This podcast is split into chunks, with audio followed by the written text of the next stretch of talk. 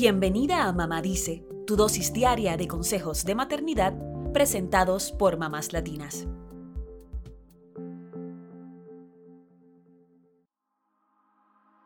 ¿Tu hijo se queja mucho de dolor de espalda? ¿Has notado que tiene los hombros desiguales? Pareciera que tiene un lado de la cadera más alto que el otro.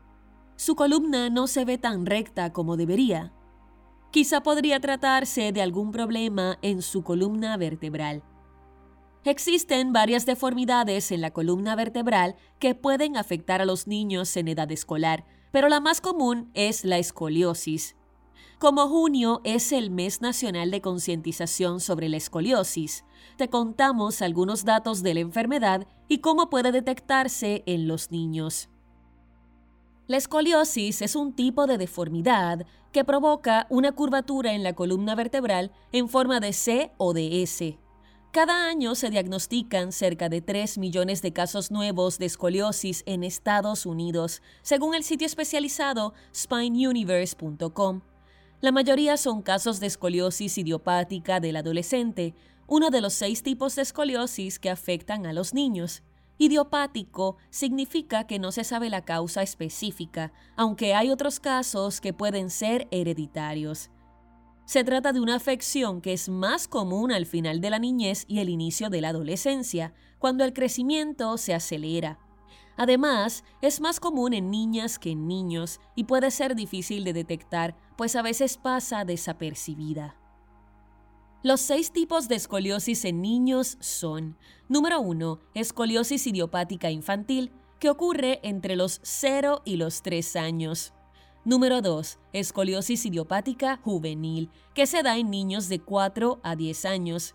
Número 3. Escoliosis idiopática adolescente, que ocurre en jóvenes de 11 a 18 años y es la más común. Número 4. Escoliosis congénita, que ocurre cuando la espina dorsal no se desarrolla adecuadamente en el útero. Número 5. Escoliosis neuromuscular, que es causada por trastornos cerebrales de la médula espinal y el sistema muscular. Número 6. Escoliosis sindrómica, que se desarrolla como parte de un síndrome o un trastorno subyacente. Hay cinco puntos importantes sobre la escoliosis que todos los padres deben saber, según el doctor Paul Sponseller, director de la División de Cirugía Ortopédica Pediátrica del Hospital Johns Hopkins Medicine. Número 1. El diagnóstico temprano es primordial. Lo ideal es que los niños tengan chequeos regulares para enfermedades como la escoliosis, sobre todo antes de entrar a la adolescencia y antes de que la curvatura de la columna sea más grande.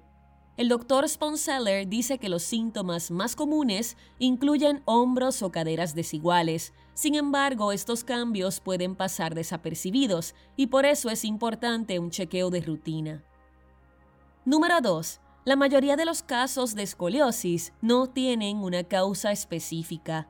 Esto quiere decir que no se sabe exactamente cómo podría prevenirse, así que los padres no tienen que culparse. La mala postura o las mochilas pesadas pueden causar problemas en la columna vertebral, pero no escoliosis, dice Sponseller. Número 3. La escoliosis puede ser hereditaria. Aunque pensemos que nadie en nuestra familia tiene escoliosis, lo cierto es que a veces puede pasar desapercibida. Sin embargo, hay veces en que un niño es el primero que desarrolla la condición. Número 4. Solo una parte de los casos de escoliosis necesitan tratamiento. El experto dice que solo un 30% de los casos necesitarán aparatos ortopédicos, mientras que un 10% requerirá una cirugía. A pesar de estos tratamientos, los niños pueden vivir una vida normal, así que es fundamental un diagnóstico temprano. Número 5. Las cirugías, si son necesarias, suelen tener buenos resultados.